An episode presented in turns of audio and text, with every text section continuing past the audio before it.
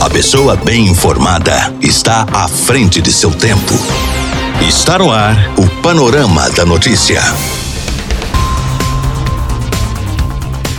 Olá para você, boa tarde. Hoje, sexta-feira, 14 de agosto de 2020, está no ar mais um Panorama da Notícia, atualizando o que é informação em Rio Paranaíba e em toda a região para você. A partir de agora, até o meio-dia e meia, eu, Gilberto Martins, te faço companhia na sua Rádio Paranaíba. Nesta edição do Panorama da Notícia, você vai saber que. Campanha do Hospital de Amor em Rio Paranaíba arrecada mais de 267 mil reais para o Hospital de Amor. Congresso Nacional ainda tenta chegar a acordo sobre vetos presidenciais. Crise na educação infantil. Justiça Eleitoral explica novas regras para as eleições municipais. E ainda, aumento do número de incêndios em matas e lotes vagos preocupa bombeiros.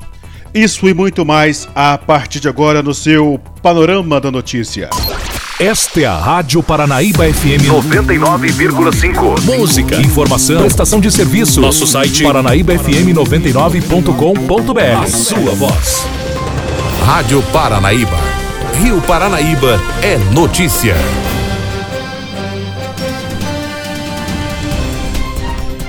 Foi encerrada nesta semana a oitava campanha do Hospital de Amor de Barretos aqui em Rio Paranaíba.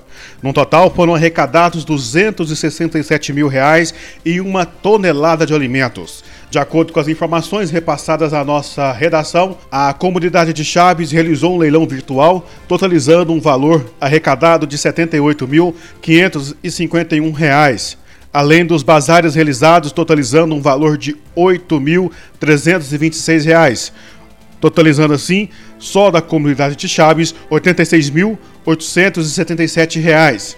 De acordo com as informações ainda do Nilton Boaventura, coordenador da campanha do Hospital de Amor aqui em Rio Paranaíba, ainda tiveram a doação de bezerros, prendas, tampinhas, cabelos, alimentos, dinheiro dos patrocinadores é, e prestação de serviços que foram aí é, durante a live realizada em prol do Hospital de Amor.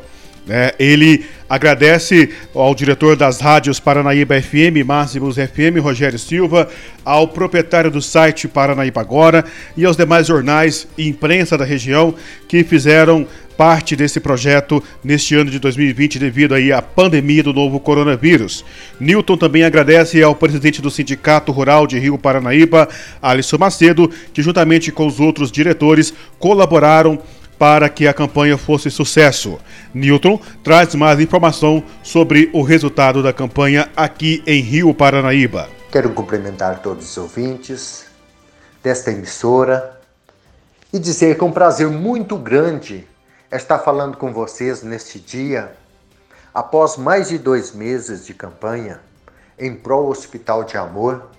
Hoje estou aqui em Barretos Estou aqui no Hospital de Amor de Barretos, fazendo a entrega do valor total da nossa arrecadação e também entregando os alimentos e dizer a você, nosso muito obrigado do fundo do coração por tudo que você fez, por tudo que você doou, por tudo que você se envolveu.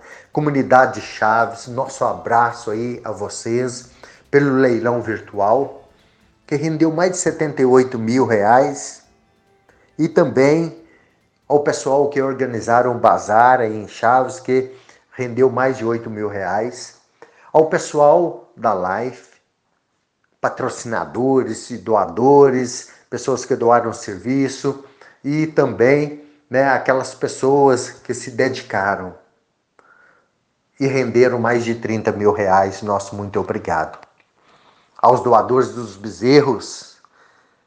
Muito obrigado por você que doou o bezerro aí na fazenda, você que doou algum produto, você que fez a doação em dinheiro, você que fez a doação do frete, a prestação de serviço, você que fez aí José Ivan, o leilão, os donos dos é, leilões dos quais nós levamos os bezerros, tudo gratuito, frete gratuito, pessoas andando de casa em casa, nas fazendas, pedindo os bezerros.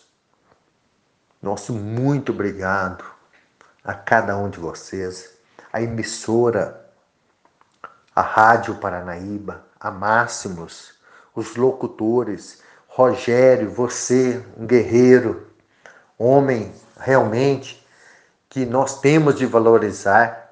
Alisson, diante dos sindicatos produtores rurais, parceiro firme, constante durante toda esta campanha, né, com apoio 100% do Sindicato dos Produtores Rurais de Rio Paranaíba, aos funcionários do Sindicato Rural.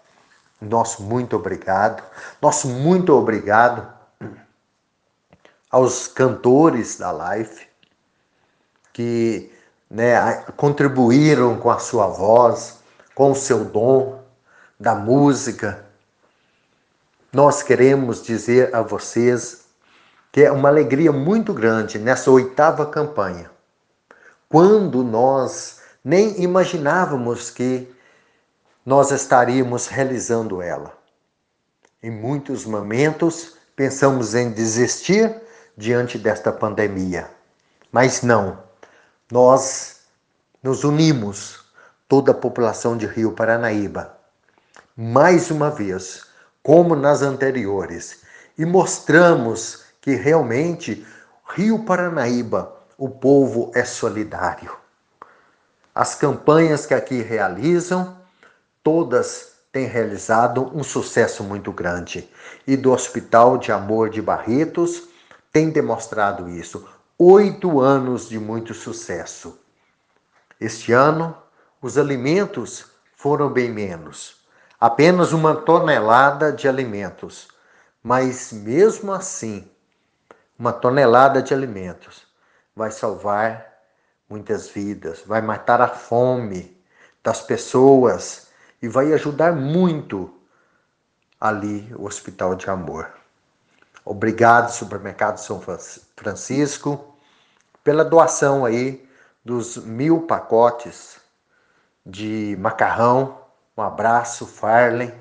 E também queremos, nesse momento, falar o resultado final da nossa campanha de 2020. Estamos encerrando ela e queremos dizer o nosso muito obrigado a você.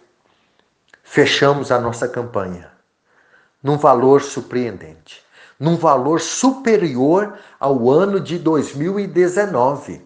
O ano de 2019, um ano que estava é, tudo normal, foram 250 mil reais o ano passado. Esse ano, nós estamos aqui no Hospital de Amor em Barretos, entregando nas mãos do coordenador responsável pela área financeira do Hospital de Amor um cheque simbólico de 200 e 67 mil reais. Então estamos passando para as mãos do diretor financeiro do Hospital de Amor o valor de 267 mil reais. Então isso é algo que somente Deus pode fazer. Um milagre desse é muito dinheiro. E mais, é somente Deus para pagar a cada um de vocês. Somente Deus para derramar as bênçãos sobre a vida de cada um. Rogo a Deus e dê muita saúde, muita força para todas as pessoas que contribuíram e que realmente Deus nos dê vida para que no próximo ano nós possamos, juntos, unidos, novamente, para que o Hospital de Amor não feche as portas, para que o Hospital de Amor continue contribuindo com o nosso município.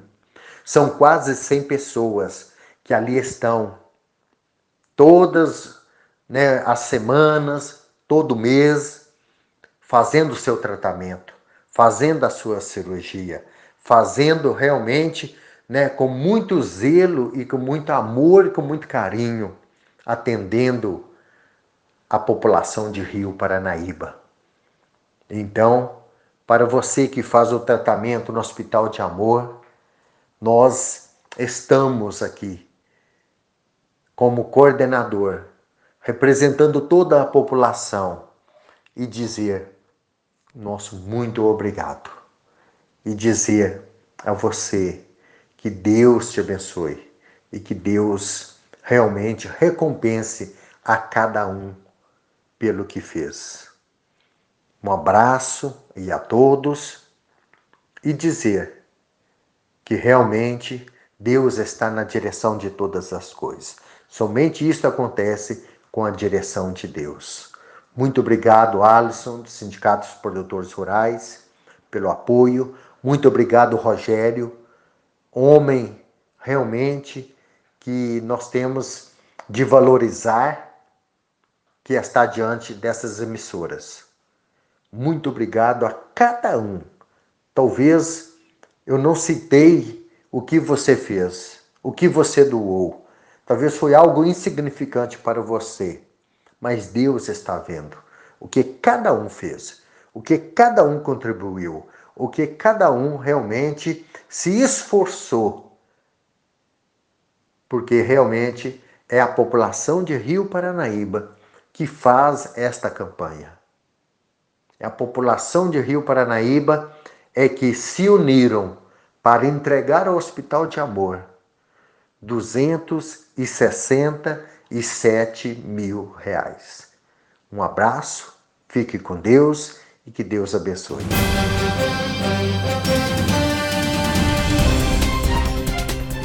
A cobertura completa você acompanha em nosso site paranaíbafm99.com.br. Música, informação, informação. A credibilidade está no ar. Rádio Paranaíba. Rádio Paranaíba. Minas Gerais. É destaque na Rádio Paranaíba.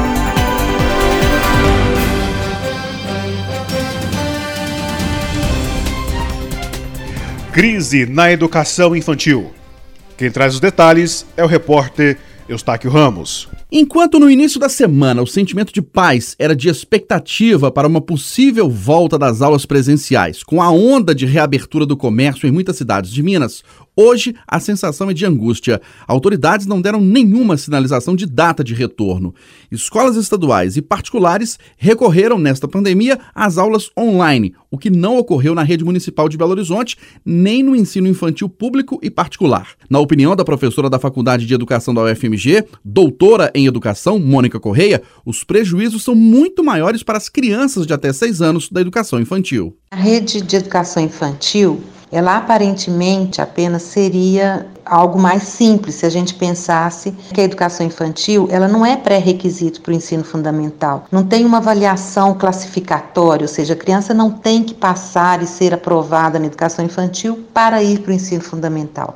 Isso é da legislação brasileira, né? Então, aparentemente, você diria: olha, não temos que nos preocupar com conteúdos perdidos, nem com carga horária a ser reposta. Mas por que, que isso é só aparentemente mais tranquilo? Porque, na verdade, é pior a situação, porque é um direito que deixa de ser assegurado e que é irrecuperável. O bebê que deixa de frequentar a creche agora perdeu, perdeu esse direito duramente conquistado. A criança de 4 anos que deixou de frequentar, deixou de ter interações, importantes com seus companheiros de turma, com suas professoras, perdeu esse direito. É irrecuperável, não há como recuperar esse, esse ganho que a educação infantil traz tão substancial para essas crianças. Portanto, na minha avaliação, é bem mais grave. Além disso, no caso das crianças em situação de vulnerabilidade, a escola de educação infantil é uma instituição importantíssima para a segurança dessa criança, para o direito dela de se desenvolver, de aprender e de estar protegida. E essas crianças que nós fechamos a escola dizendo que é para a segurança delas, a pergunta que eu faço e que a gente precisa se fazer é se elas estão realmente mais seguras com essas instituições fechadas, né? Se a gente não teria que pensar nisso. A educação infantil ela precisa de estabelecer essa discussão o quanto antes, e não é esperar que a pandemia termine, nós já estamos perdendo um tempo enorme, abrir fóruns de discussão democráticos em que estejam todas as áreas envolvidas, saúde, cultura, assistência, sob a coordenação da educação, para que a gente não deixe de cumprir o direito à educação nesse momento de tragédia. Nós temos talvez que estabelecer prioridades. Quem sabe a gente não tem que pensar no atendimento prioritário, estabelecer critérios para esse atendimento. Para isso seria necessário testar, testar professoras que possam já ter imunidade, testar as crianças, enfim, o que, que seria preciso para assegurar o direito à educação das crianças em situação de risco, em situação de vulnerabilidade. Né? Um outro problema gravíssimo da educação infantil é a manutenção de vínculos. Isso não tem a ver com ensino à distância. Né? Isso tem a ver com buscar essas crianças, uma busca ativa, saber como elas estão. Elas estão em casa? Com quem? Com avós, com pessoas talvez com riscos também né, de transmissão, de repassar e de transmitir esse vírus, ou elas estão na rua, ou elas estão com crianças menores também sendo cuidadas por crianças um pouquinho maiores. Qual é a situação dessas crianças, né? A gente sabe que é um país desigual, uma cidade também que guarda uma desigualdade social enorme. Então, dizer que essas crianças estão bem assistidas porque a escola está fechada, eu acho que é muito perigoso. E em relação à rede particular, que é a rede privada com fins lucrativos, nós estamos vendo um desmanche dessas instituições. Me parece que 40% pelo levantamento do Cinep dessas escolas estão fechadas, 40% dos professores demitidos. Isso é gravíssimo. Isso é um problema social enorme, porque para onde vão essas crianças?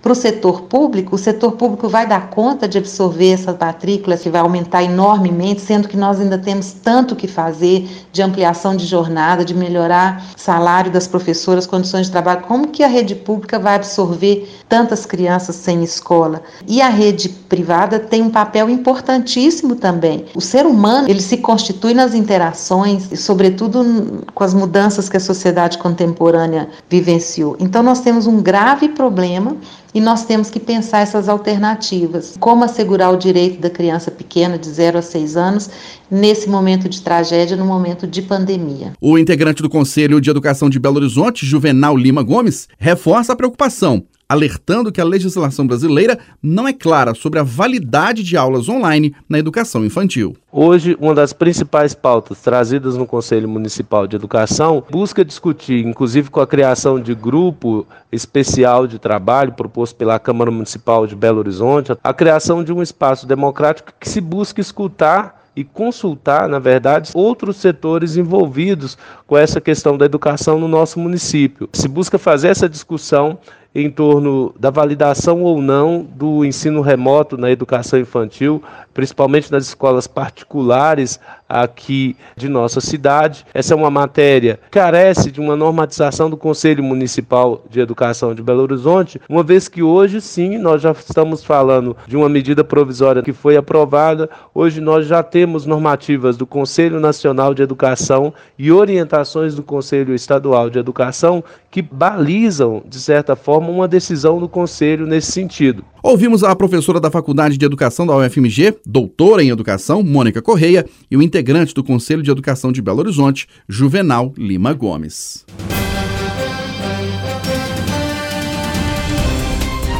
Justiça Eleitoral explica novas datas e regras para as eleições municipais. A mudança no calendário eleitoral pode confundir a cabeça de pré-candidatos e também dos eleitores. Por isso, a Itatiaia passa a régua nas datas mais importantes a partir de agora. Tudo começa com as convenções partidárias, entre 31 de agosto e 16 de setembro. Até o dia 26 de setembro tem que ser feito o registro das candidaturas na Justiça Eleitoral. E um dia depois, a partir de 27 de setembro, tem início a campanha. Mas quem tem algum cargo público, seja ele eletivo ou não, deve observar outra data importante. Este sábado, dia 15 de agosto, é o último dia para que delegados e promotores, por exemplo, se desincompatibilizem desses cargos caso queiram concorrer. Ou seja, eles têm que se afastar.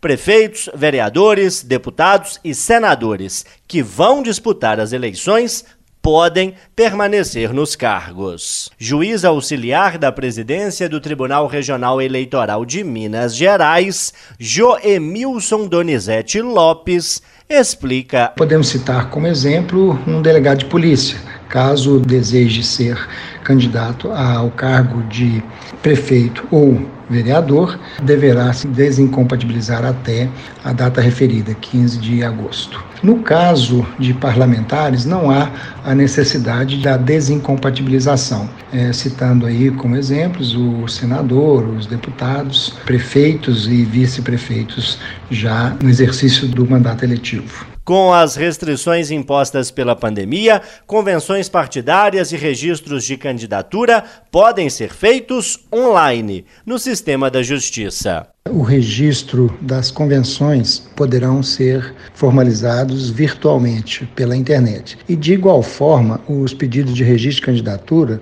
poderão ser apresentados pelos partidos políticos nas respectivas zonas eleitorais, né, até às 23 horas e 59 minutos do prazo final, ou seja, podendo fazê-lo pela via da internet. As eleições foram remarcadas para 15 de novembro, se necessário, segundo turno, no dia 29. Repórter João Felipe Lolli. Notícias com a credibilidade do jornalismo Paranaíba. 99,5 FM. Rádio Paranaíba.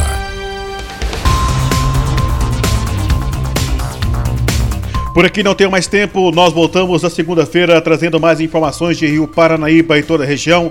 Você fica agora com a segunda edição do Jornal da Itatiaia, atualizando as últimas informações em Minas, do Brasil e do mundo para você.